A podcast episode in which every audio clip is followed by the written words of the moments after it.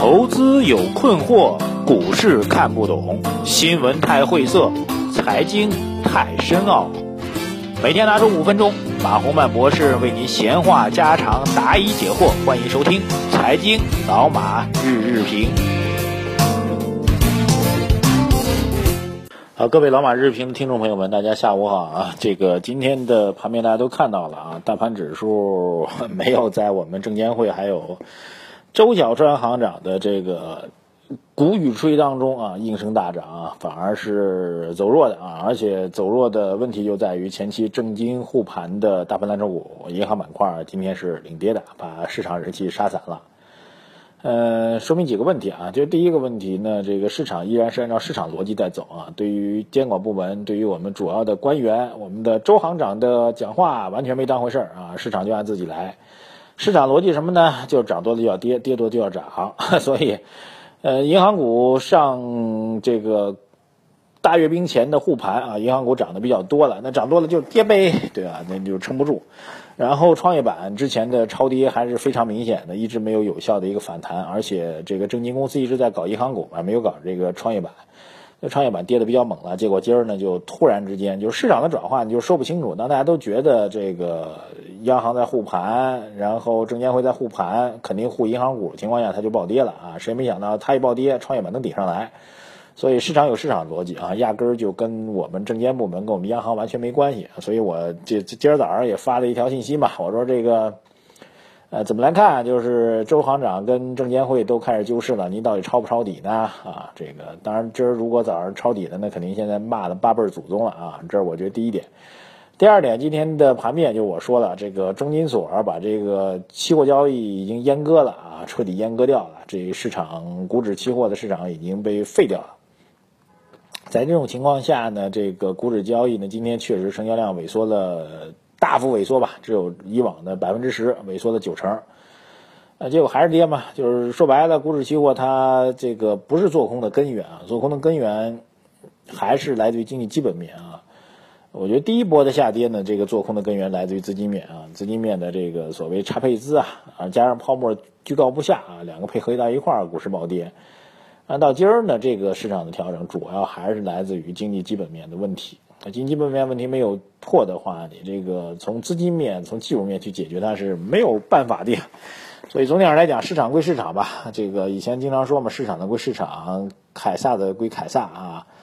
呃，上帝的归上帝，凯撒归凯撒啊。就是上帝呢，您负责管这个宗教、管信仰；凯撒负责管这个世俗的东西。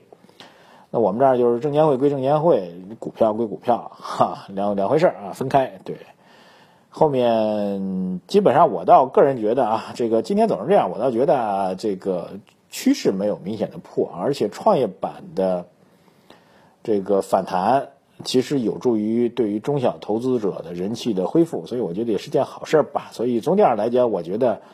呃，我个人觉得这个节前的这个低点啊，两千八百这个位置，基本上还是能够确认一个底部的啊。所以我一直在说嘛，未来一直上周我一直说未来一周时间确认底部嘛，我觉得这个概率还是比较大的，所以。呃，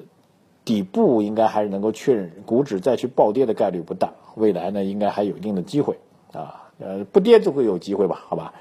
来这个看一下网友的观点啊，今天下午主要是分享吧，网友的观点啊，冬暖夏凉这位网友啊，他说至少目前散户不能退出市场，因为我之前在我的微信公号当中推了一篇，说这个樊纲教授说了，散户应该退市啊，网友的回答，他说至少目前散户不能退出市场。很多基金经理还是毛孩子啊，这毛还没长全啊。不仅是说他们的年龄，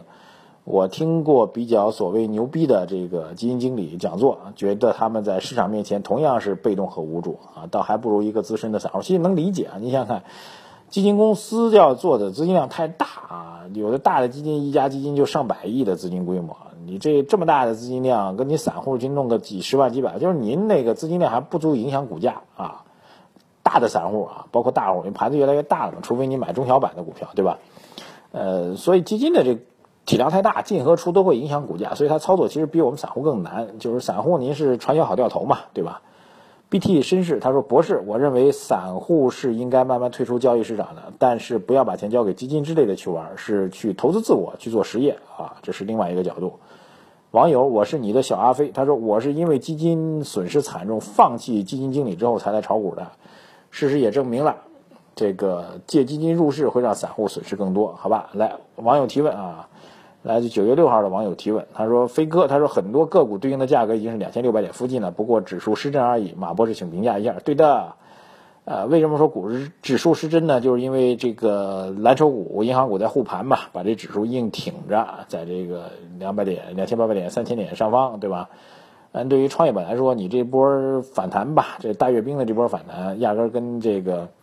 呃，基跟这个指数没关系，所以确实指数失真的，很多个股其实死得更惨。猛冲过江，他说最近听你在节目当中提到了清理场外配资的问题，好像每次清理配资，股市都会大跌，一直搞明白，场外配资的钱都是用来炒股，还是用来炒指数期货呢？股指期货呢？证监会清理配资，目前是遏制做空呢，还是逼迫投资客清理股票呢？这事儿听起来比较诡异啊！就在我节目录制之前呢，呃，一条突发消息说是十一号之前吧，好像是啊，说这个必须把这个场外配资全部的账户全部都关掉了，更狠。这事儿比较诡异，就是一方面呢。就是查配资这事儿呢，理论上是希望市场更健康啊。配资什么呢？就是杠杆啊，借钱啊，融资炒股，对吧？它有杠杆在里面，呃，特别是那一比五、一比六，甚至一比七、一比八、一比十都有，那个杠杆很厉害，对不对？你一比十的话，你股股票只要涨百分之十，您的本金就翻一倍了，对不对？就这个概念。呃，所以从这意义上来讲，这个清理配资呢是有助于市场稳定的。但翻回头来讲，清理配资就意味着这个配资在买这些股票必须要卖掉，所以对盘面又是杀伤。嗯，如果今天收盘之后出的这条消息被证实为真的话，那其实意味着什么呢？各位，意味着我们这个市场明天、后天还会有更大的压力啊！所以短期、中期利好，短期利空。网友山那边的海他说：“你好，马博士，为什么中国的期货设计可以裸卖空？为什么不收印花税？这是不是中国金融汉奸设计的？”呃，必须得承认，中国的股指期货交易是有很多的这个比较明显的技术上的问题啊，包括这个这个这个，我们说这个现货是 T 加一啊，期我觉得最大问题现货 T 加一，期指 T 加零，这个是一个比较大的制度缺陷。但是你说金融汉奸设计的，我倒觉得未必啊，设计的人那时候也没想到，最早设计的人也没想到借这个制度来发财吧，没想发财干坏事，那就不能叫做奸嘛，对吧？啊，但是现在不是已经都关了吗？基本上。那股市也没涨嘛，就是我觉得某种程度当中呢，股指期货它会放大波动啊，在一定短期当中会放大波动。当然，对于会善做套保的人来说，股指期货可以锁定这个收益和风险，但是在短期市场剧烈波动上会放大波动。但是你说完全的罪责都在股指期货当中，我我也不同意啊。积土成山，这位网友他说：“老马，你呼吁一下，证监会清理场外配资，能不能别在二级市场抛售啊？证监会可以放到一个新的平台，像大宗交易平台一样。哎，这我同意啊，这个我同意。呃，其实不只是放在大宗交易平台，包括在这个证金公司，你可以出面来做一个新的平台，这个平台按照市场价格来交割，我觉得有可能的，避免了这个大量的股票在二级市场一次性抛空，然后引起暴跌的问题。”网友刘周他说：“马博士对欧美加息对中国经济到底有什么影响？又如何影响 A 股啊？欧洲没有加息的消息啊，呃，美国有加息的消息。当然，美国加息消息现在也开始落空了，就美国加息的事儿有可能会拖后。呃，如何影响 A 股呢？就是美国那边加息呢，意味着我们中国的人民币啊，特别能够外流的人民币，包括外汇储备啊这些钱，它有可能会放弃中国市场啊，把这个人民币抛出，然后去买美国的股票。”啊，这样的话会对这个中国的整个的美国变成美元资产吧，不是买美国股票啊，这样的话就会给中国的投资资金市场的供给呢产生一个负面影响，所以理论上 A 股是偏利空的。啊，另外一个就是这个美国经济在复苏，中国经济在走弱啊，这个美国要加息说明经济在复苏呀，中国在减息说明经济在走弱呀，所以强弱之比之下，那就会使得这个。呃，对于中国股市的看法会偏冷，对美国股市看法会偏多，这样的话会形成一个相对的跷跷板效应。所以心理上的影响，后者是心理上影响，前者呢是真的会有实质性的资金流出。马坤鹏啊，他说这个股指期货啊，就我说的，今天早上说的，交易费用提高二十倍啊，呃，这个费率暴涨，对接下来股市影响大吗？方向会如何？可有预期啊？我觉得这个我讲了，被阉割的股指期货对市场来说影响不会很大啊。呃，只是把这股指期货给废掉了，这市场没有，就是最大的影响就是所有的投资人现在只能靠做多来赚钱了，好不好？啊，其实同仇敌忾了啊，不会有一帮孙子能够通过淘宝去锁定损失，还能通过做空去赚钱了。网友神灵他说，保定张家口这样承接一定首都功能的城市的房价会怎么走？